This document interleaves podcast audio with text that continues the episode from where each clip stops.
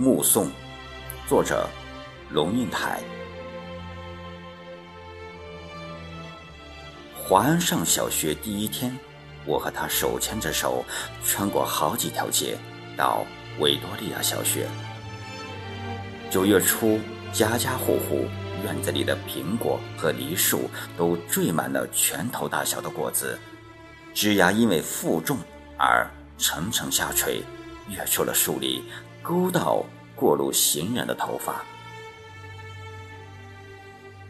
很多很多的孩子在操场上等候上课的第一声铃响，小小的手圈在爸爸的、妈妈的手心里，怯怯的眼神打量着周遭。他们是幼儿园的毕业生，但是他们还不知道一个定律：一件事情的毕业，永远是。另一件事情的开启，铃声一响，顿时人影错杂，奔往不同方向。但是，在那么多穿梭纷乱的人群里，我无比清楚地看着自己孩子的背影，就好像在一百个婴儿同时哭声大作时，你仍旧能够准确听出自己那一个的位置。华安。背着一个五颜六色的书包往前走，但是他不断的回头，好像穿越一条无边无际的时空长河。他的视线和我凝望的眼光隔空交汇。我看着他瘦小的背影消失在门里。十六岁，他到美国做交换生一年。我送他到机场，告别时照例拥抱，我的头只能贴到他的胸口，好像抱住了长颈鹿的脚。他很明显的在勉强忍受母亲的深情。他在长长的行列里等候护照检验，我就站在外面，用眼睛跟着他的背影一寸一寸往前挪。终于轮到他，在海关窗口停留片刻，然后拿回护照，闪入一扇门，疏忽不见。我一直在等候，等候他消失前的回头一瞥，但是他没有，一次都没有。现在他二十一岁，上的大学。正好是我教课的大学，但即使是同路，他也不愿搭我的车；即使同车，他戴上耳机，只有一个人能听的音乐是一扇紧闭的门。有时他在对街等候公交车，我从高楼的窗口往下看，一个高高瘦瘦的青年，眼睛望向灰色的海，我只能想象。他的内在的世界和我一样波涛深邃，但是，我进不去。一会儿，公交车来了，挡住了他的身影。车子开走，一条空荡荡的街，只立着一只油桶。我慢慢的、慢慢的了解到，所谓。父女母子一场，只不过意味着你和他的缘分就是今生今世不断的在目送他的背影渐行渐远。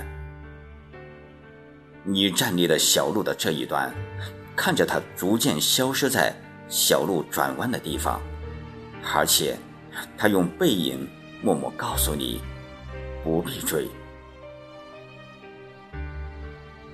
我慢慢的、慢慢的意识到。我的落寞，仿佛和另一个背影有关。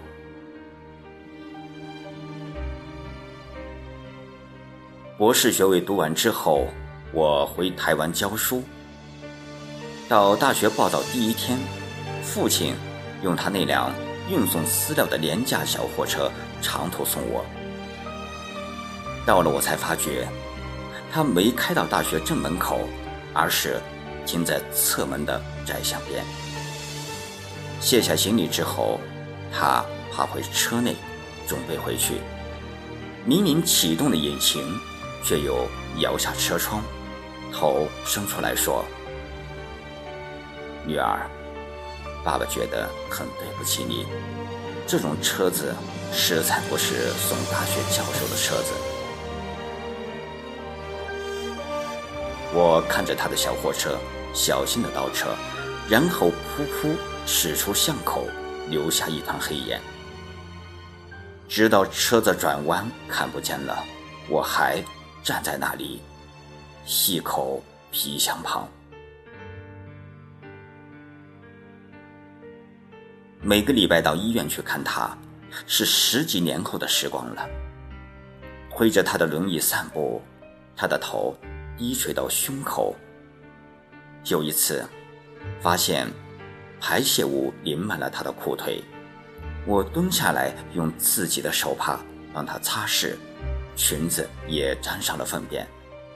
但是我必须就这样赶回台北上班。护士接过他的轮椅，我拎起皮包，看着轮椅的背影，在自动玻璃门前稍停，然后没入门后。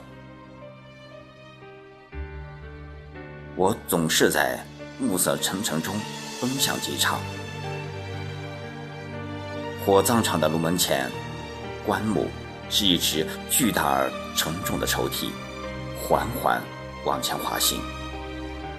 没有想到可以站得那么近，距离炉门也不过五米。雨丝被风吹斜，飘进长廊内。我掠开。于是了前额的头发，深深、深深的凝望，希望记得这最后一次的目送。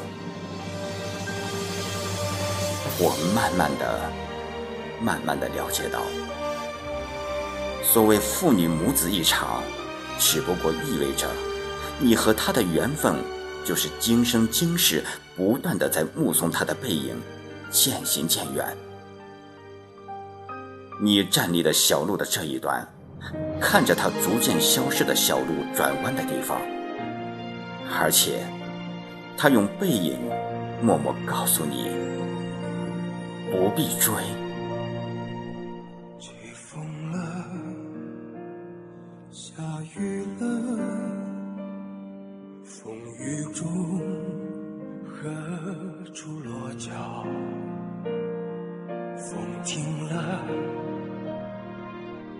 住了，风雨过后，梦里寻找，寻找，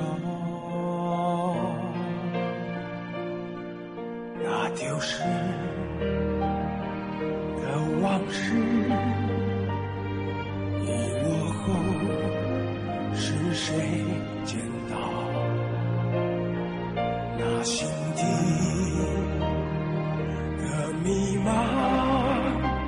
说出来，有谁能知晓？知晓。